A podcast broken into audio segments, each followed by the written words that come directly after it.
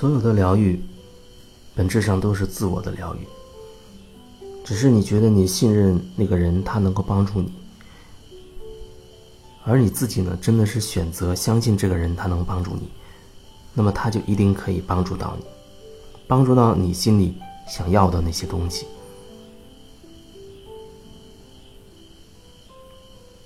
所以可以说，外面的那个老师，也是你自己选定的。就像有人他认可一些所谓大师，可是另一些人呢，他就不认同这个大师，他认同另外一个他有感觉的人。当你对一个人有感觉，有了这种认同跟信任，在你们之间那个疗愈就非常容易的。就会产生，因为信任就意味着你愿意对对方敞开自己。当你开始敞开的时候，你内在的一些能量就开始流动了。所以，哪怕是只简单的聊一聊，那个疗愈，它都会开始。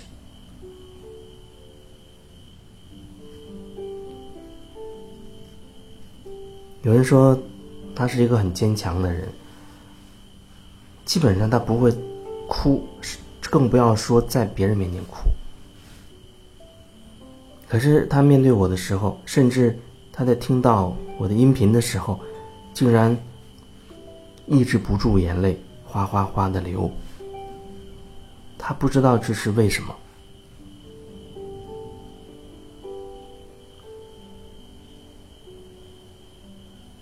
每一次分享。这些音频的时候，可以说都是我在静心的那个状态当中去表达自己的时候。所以很多人他说，听到我的声音，不管内容是什么，他都能感受到内在。开始有一份宁静产生了。其实这本身就是一种疗愈了，这就是疗愈。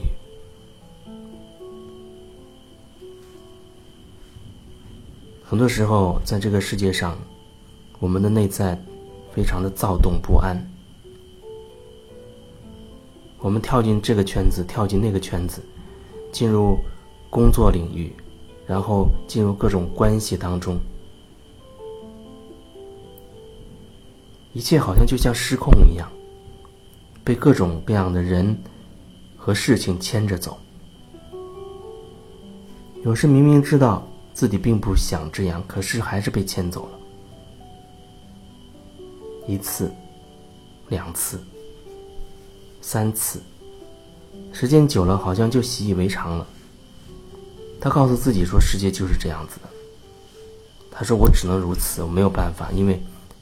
这个原因，因为那个原因，因为太多太多的原因。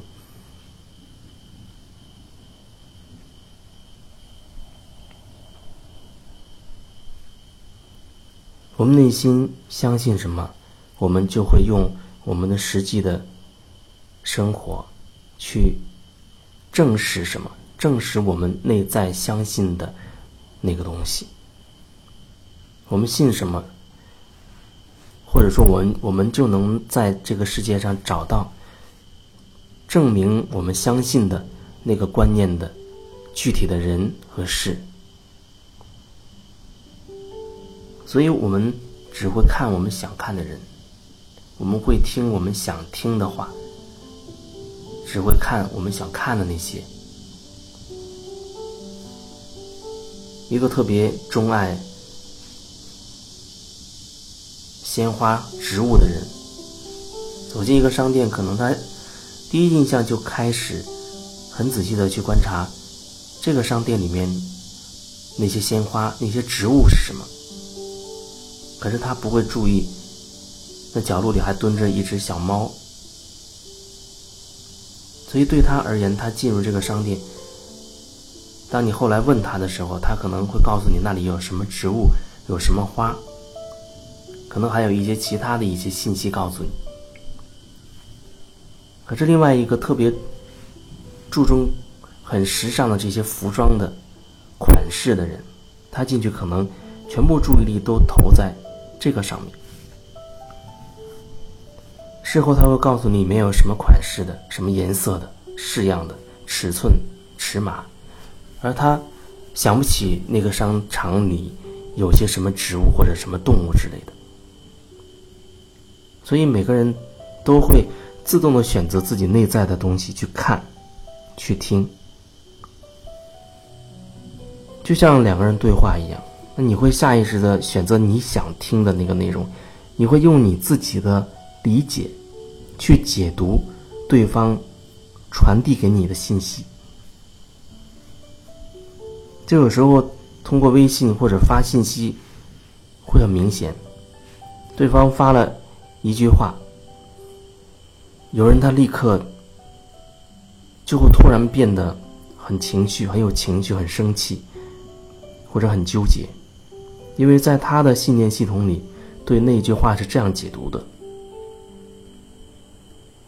可是过了一段时间之后，对方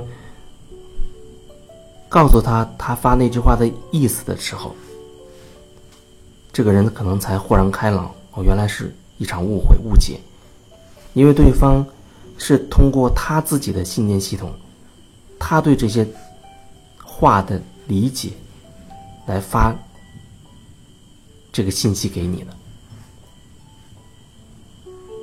他在用他的角度。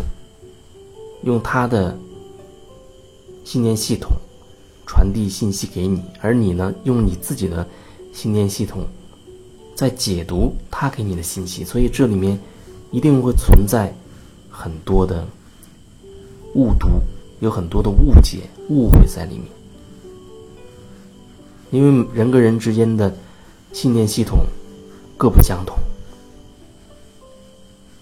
所以有的时候你会发现。一个真诚的拥抱胜过千言万语，一个坚定的眼神也胜过很多很多的表达，很多很多的信息。因为在拥抱或者是眼神当中，它有更多的信息量，那是超越了语言的，会超越语言。